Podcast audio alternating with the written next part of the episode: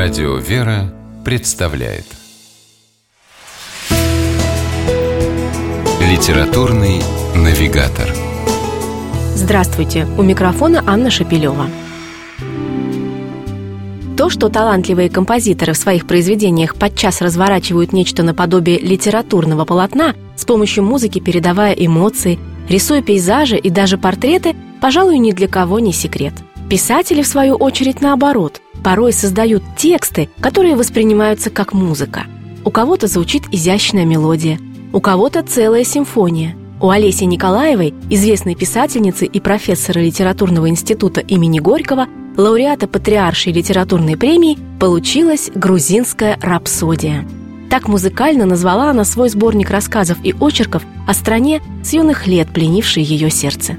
Олеся Николаева знает литературный секрет того, как сделать по-настоящему интеллектуальную прозу доступной самому широкому кругу читателей. Ее грузинская рапсодия звучит изысканно, но не вычурно, и сразу же увлекает. Эти мемуарные зарисовки воспринимаются как-то по-особенному легко, органично и непосредственно. Может быть потому, что, как и подобает настоящей рапсодии, тексты в этой книге, хоть и связанные в единое целое общей темой, представляют собой довольно свободную и весьма разноплановую импровизацию. Кажется, что автор не ставила перед собой каких-то глобальных творческих сверхзадач, а просто плыла по волнам своей памяти – делясь с читателем светом и теплом самых счастливых ее мгновений. Признаваясь в любви к Грузии, Олеся Николаева знакомит нас с удивительным грузинским поэтом Бесиком Харанаули, пишущим пронзительные лиричные верлибры, чье имя, так непривычно звучащее для русского слуха, по-грузински вовсе ничего плохого не означает, а попросту является уменьшительным от Виссариона. Читатель окажется за одним столиком в кафе с красавицей Ирен, подругой автора, грузинской переводчицы как две капли воды, похожие на Беллу Ахмадулину. И станет свидетелем забавного курьеза, когда кто-то из посетителей кафе и вправду примет ее за известную поэтессу.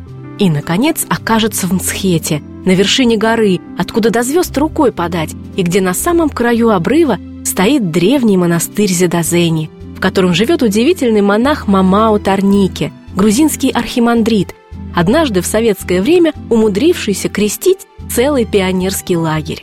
Даже то, как однажды в Тбилиси воры вытащили у нее из сумочки деньги и документы, Олеся Николаева вспоминает с юмором. И рассказывает в связи с этим, в общем-то, совсем о другом. О том, как ей тогда помогли. Друзья, знакомые и даже незнакомые. Прекрасные в своей простоте и мудрости люди. Искренняя и бескорыстная доброта человеческих душ. Свет и радость неожиданных встреч. Этими чудесными нотами наполнена грузинская рапсодия Олеси Николаевой – с вами была программа «Литературный навигатор» и ее ведущая Анна Шапилева. Держитесь правильного литературного курса.